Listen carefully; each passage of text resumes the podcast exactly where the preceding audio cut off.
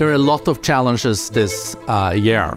Uh, it is a very complicated geopolitical and uh, geoeconomic situation. Viva! Está com o Expresso da Manhã. Eu sou Paulo Baldaia.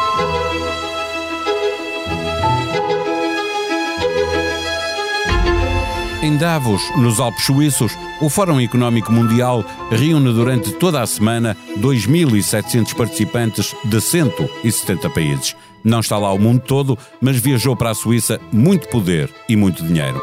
Mais multimilionários, uma centena, que chefes de Estado e de Governo, cerca de 60. Governadores de bancos centrais, organizações internacionais como a ONU, o FMI, a OMC, empresários e gestores de topo. A Rússia não vai, mas a Ucrânia marca presença. Os dois homens mais poderosos do mundo, Joe Biden e Xi Jinping, já estiveram noutros encontros, mas desta vez enviam delegação.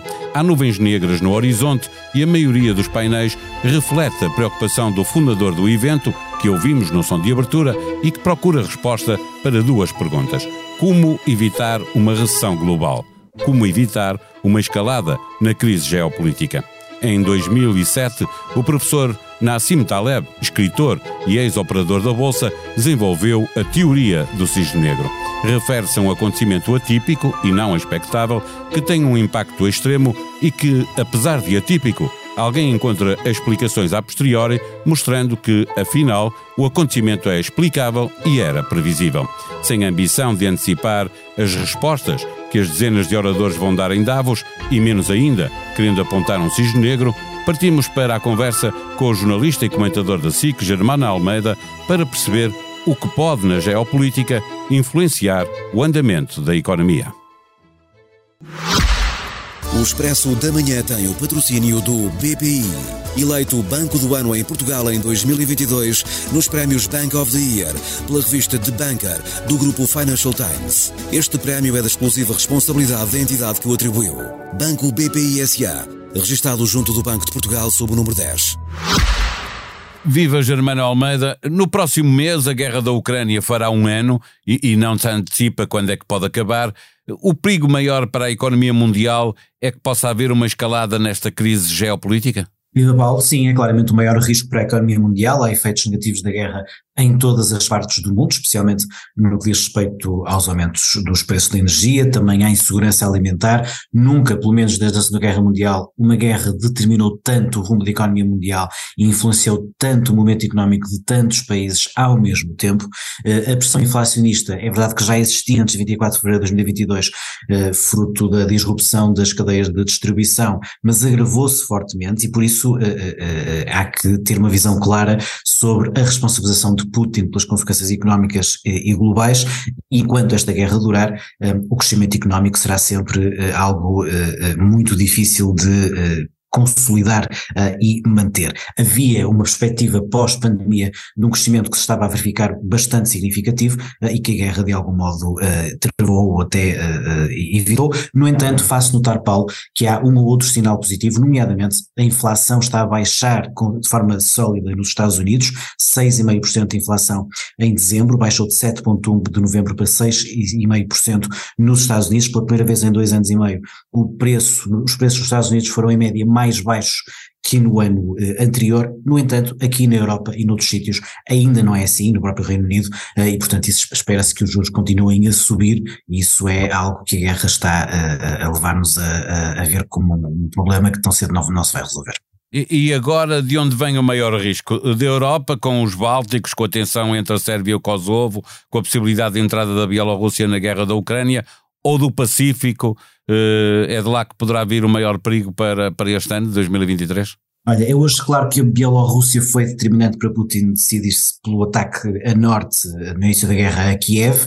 Sérvia Kosovo tem de facto um potencial para agravar, certamente incitado pela Rússia, que terá interesse em que haja outro conflito armado em solo europeu, mais perto até de nós do que a Ucrânia, embora com muito menos peso e dimensão, naturalmente. Mas, Paulo, se só puder dizer um, digo claramente Taiwan. E, naturalmente, dentro disso, a rivalidade dos Estados Unidos-China.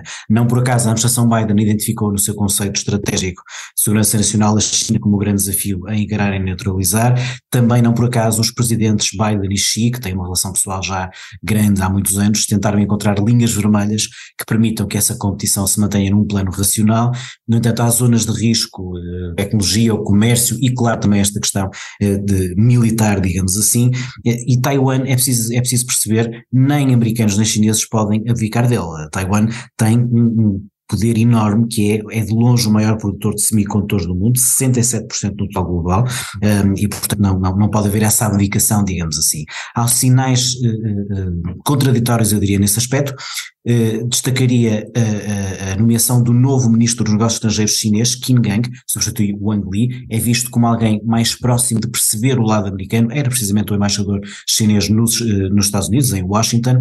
Há também a possibilidade de Blinken viajar para a China nos próximos meses ou até semanas eh, e eventualmente do presidente Xi vir durante este ano 2023 a, a visitar uh, os Estados Unidos, não num encontro bilateral, mas numa cimeira mais, mais geral. Há, há, há, riscos, o Japão e a Índia fazem, fazem exercícios militares conjuntos, fizeram ontem na base aérea de Hyakuri. É preciso olhar para o papel da Índia, presidente do G20 neste ano 2023, é um papel um pouco dúbio, no plano do Indo-Pacífico a Índia essencialmente preocupa-se com a China e com a ascensão da China e por isso é um aliado dos Estados Unidos no âmbito do Quad, também do, da Coreia do Sul, da Austrália, do Japão precisamente, mas no plano da guerra da Ucrânia precisamente está mais próxima da Rússia porque está a ganhar comercialmente com isso. As relações entre Rússia e Índia aumentaram 120% relações comerciais dentro, desde o pré-guerra até aos acordos feitos até 2025 no plano meramente comercial. E, portanto, eu, eu olharia uh, para o que se vai passar uh, uh, entre Estados Unidos e China na questão de Taiwan, mas também no comportamento do primeiro-ministro Modi e da Índia. Aparentemente, Modi está a pressionar Putin a não prolongar o conflito, mas a verdade é que está a ganhar com ele.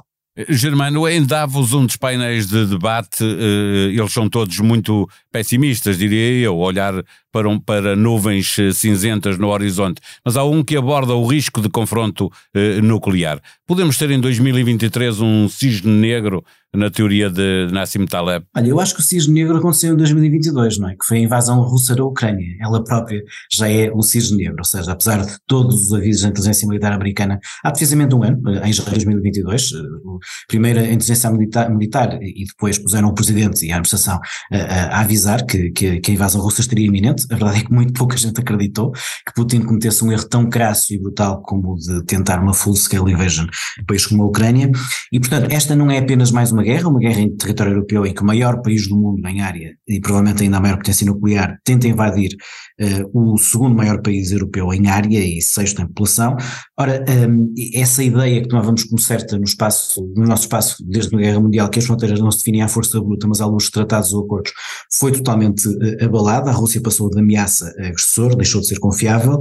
Há quase um ano que estamos a tentar de algum modo normalizar essa, essa disrupção e a questão nuclear tem sempre que ser colocada pelo facto da Rússia ser ainda o maior poder nuclear do mundo, pelo menos em número de ogivas. Há quem, há quem considere, os especialistas nesta área, que, não, que pode não ser bem assim, porque uma parte dessas ogivas não terem, já estão um pouco desatualizadas ou até já, já, nem estão operacionais. Exatamente. E portanto, há quem ache que são os Estados Unidos. Uh, o, o, o, costumo citar o general americano Omar Bradley, que foi o último general americano de cinco estrelas, que diz que a única forma de ganhar uma guerra nuclear é, é evitá-la. E Putin sabe isso melhor do que nós. Outra coisa é ameaçar, por exemplo, com o uso de armas nucleares táticas para, por exemplo, prevenir a questão dos tanques de, de, de, de ataque, de combate eh, que os países ocidentais se preparam para enviar eh, eh, à Ucrânia eh, e, e, também perceber que a Rússia pode chegar a um ponto em que, não tendo alternativa neste patamar convencional, opte quase em desespero por, por escalar para um patamar não convencional. E esse, esse, é, esse é o grande receio. O, o risco existe sempre.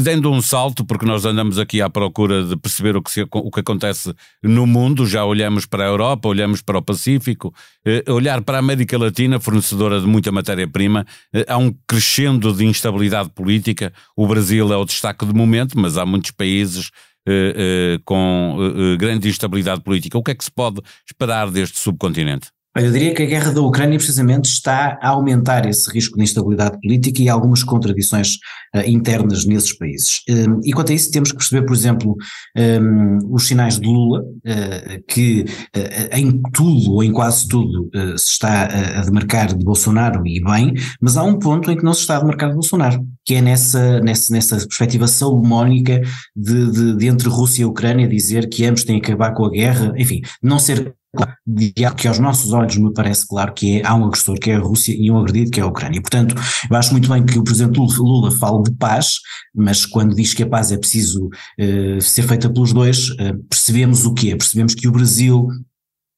tem relações com a Rússia, das quais não está uh, disposto a abdicar. Uh, o Brasil exporta carne, café uh, para a Rússia, tem outro tipo de, de, de, proximidade também com a Rússia e de dependência. Outros países, naturalmente, a Venezuela, aí um lado mais também ideológico, não é? Um, obviamente Cuba, mas também, por exemplo, um, o próprio Chile, são países que têm, que têm essas dependências. Isso aponta-nos para um lado que tem a ver com o tal sul global, em que esses países estão muito colocados.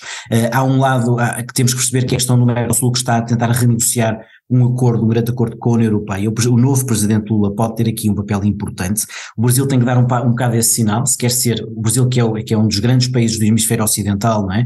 Um, se quer ser, se quer voltar a ser um país essencialmente ocidental, uh, com uma, uma, uma, preferência americana, europeia, uh, ou, se, ou se, se, define claramente como um país do sul global, dos BRICS, um, e, e, é importante perceber essa, essa debilidade de Lula. Do lado mais comercial, é preciso perceber, são países muito dependentes, excessivamente dentro dos preços internacionais relacionados com, com, as, com as matérias-primas. Um, a Rússia tem uma grande importância nos combustíveis fósseis e pode até ter de aumentado, porque na sequência das sanções ocidentais, uh, uh, esses países, a par naturalmente da China e da Índia, são países importantes agora na fórmula russa de, de vender gás e petróleo.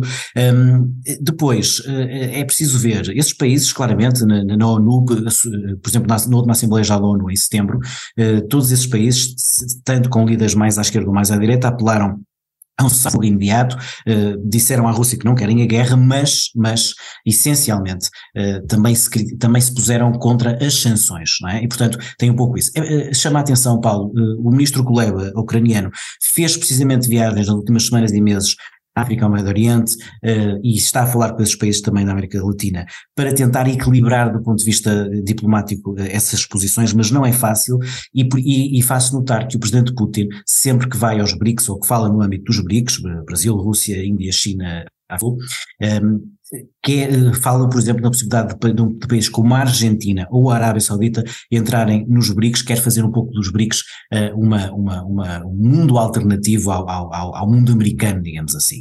Uh, e a verdade é que os países da América Latina não ficam completamente uh, à margem desse tipo de narrativa. O que está a acontecer em Soledar e por que é que isso importa? Falamos de uma pequena cidade no leste ucraniano que está sob intenso e contínuo ataque e pode cair nas mãos dos russos dentro de duas semanas, segundo dizem os analistas ao Expresso. Se os russos vencerem em Soledar, contudo, será para Moscou uma vitória de pirro, desde que o Ocidente continue a fornecer à Ucrânia armamento cada vez mais avançado e desde que o faça atempadamente. Matteo Messina Denaro, o patrão da máfia siciliana, construiu um império criminoso e acumulou uma fortuna de milhares de milhões de euros. Era o homem mais procurado pelas autoridades italianas, estava foragido há 30 anos e foi preso esta segunda-feira em Palermo. Conhecido como Diabolik, era ele o capo de tutti capi da máfia siciliana. Mas afinal, o que se sabe sobre o principal líder desta sociedade criminosa? Encontra o perfil dele em expresso.pt. A sonoplastia deste episódio foi de João Martins. Tenham um bom dia, nós voltamos amanhã. Até lá.